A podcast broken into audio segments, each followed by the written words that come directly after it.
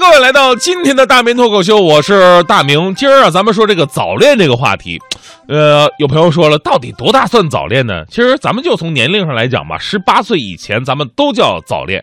现在呢，父母已经是年轻化了，看在早恋的问题跟我们上一代发生了一些变化。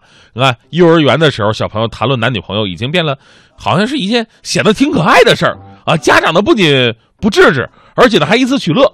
每次家长会的时候呢，两边家长坐到一起，知道的是家长会，不知道的以为会亲家呢。等到上学，学业为重的时候，家长们开始重视早恋的问题了，绝不允许出现。但是这时候，说实话，人家孩子啊也升级了，人家是明修栈道，暗度陈仓啊。比方说，有一姑娘高中早恋了，有一天呢，她爸妈上班，她带男朋友回家了，还买了两个大西瓜，好好分享一下。男朋友拎着两个大西瓜，打开家门一看，嚯，他妈正坐沙发看电视呢。人家没上班，怎么办呢？被发现了。男朋友特聪明，立马把西瓜放地上，回头就说：“大姐啊，下次你再买西瓜，俺可不能帮你送到家了。你们家没电梯呀？”这 说完就跑了。他妈还跟姑娘感慨：“你看看看看啊啊，这孩子不好好学习，这么小就出来卖西瓜了。”所以呢。其实从小到大呢，我们对于早恋都是这种状态的，就是小孩的躲躲藏藏，大人也遮遮掩掩，谁也不说明白，当然谁也说不明白。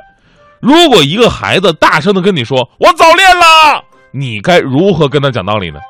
最近呢，有这么一个帖子在网上很火，据说是一篇小学六年级男生的作文，老师当时布置的题目是我的暑假计划。其他孩子写的都是什么？我要学习啊，旅游啊，干这干这那那。这孩子则写了一篇理直气壮的早恋的作文。六年级的孩子，你听啊，这说话是铿锵有力，文字掷地有声。看看这孩子他这作文到底是怎么写的？暑假计划，大多数人想到的往往是如何学习，但我觉得暑假没有那么枯燥的过法。我们都已经是懵懵懂懂的少男少女，但人总要经历一个暗恋的过程。如今小学毕业了的我，对他足足暗恋三年之久。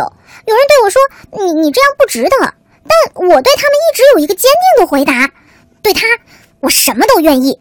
现在，呃，我也得知他与我上的是同一所中学。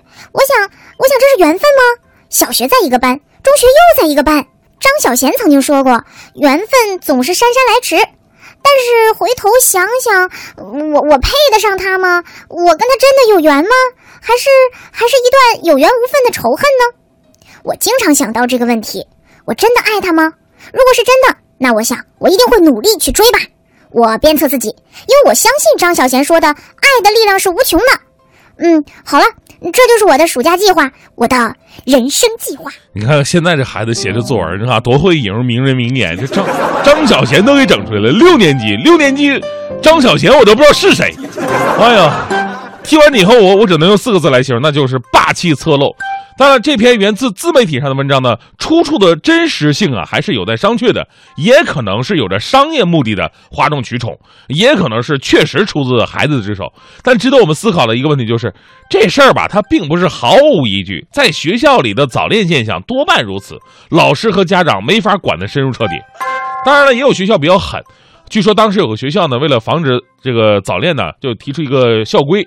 啊，就是发现一对儿，开除其中的一个人，带着这俩人开除是开除谁，这需要两个人自己来商量一下啊。据说呢，这个规定一出啊，无数少年情侣反目成仇啊。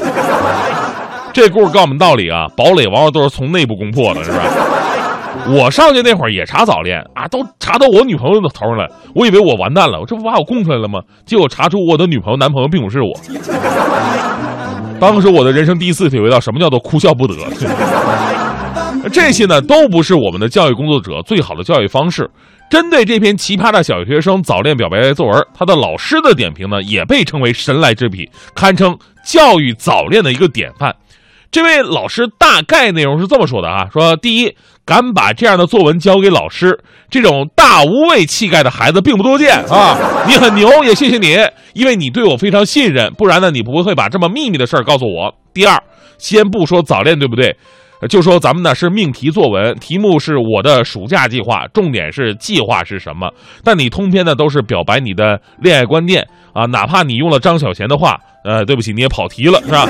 就算你不跑题，因为中考作文评分标准规定了，思想不健康、中心不明确，还有错别字的作文属于五类作文，扣分将会被扣的只剩一条钉子裤。最后，呃，恋爱这种事儿。尽管很美妙，但真正的美妙只有在你成长为一名真正的男子汉的时候才会出现。但是作为一名学生，一位未成年人，你目前的首要任务还是好好学习。早恋这种事儿，就像小豆豆在冬天里边发了芽，会被冻死的。高考之前呢，你还是把它藏在心底，并化为学习的动力吧。我相信你心中的那个女神，是不会喜欢一位只有爱却没有才华的男生的。说多好！最后这个老师说啊，说这个，请原谅我们把你的作文呢拿出来发表，我们只是想告诉大家，作为一名作文老师，该如何抱着一颗宽容和爱的心去面对学生的早恋。我们没有公开你的名字和任何信息，所以呢，你看到了也不必紧张，更不必承认。再次谢谢你对我的信任，祝你写作进步。说实话，我看到老师这样的评论呢，真的是心里暖暖的。不管他的方式效果怎么样，但是他起码用了真正的教育方法，而不是严肃的一刀切。他也并没有欺骗学生啊，欺骗学生特别可恶。说，哎，乖啊，跟老师说那个女孩是谁呀？老师去了解一下，老师保证不说出去。等你告诉他了，脸色一变，明天家长来一趟。相对于我们小时候那种一刀切的和各种不可以哈，如今的社会看到青少年的情感问题会更加成熟。有大型网站呢做过相关的调查，有百分之六十三点五的受访者认为赌不如输，正确的引导才是关键。还有百分之五十三点七的受访者认为情绪上的沟通共鸣胜过盲目的打压。而作为媒体呢，其实我有必要跟孩子说一句哈：恋爱当然是美好的，但是要发生在恰当的时候。恋爱当中，你永远觉得自己是正确和伟大的，其实并不是这样。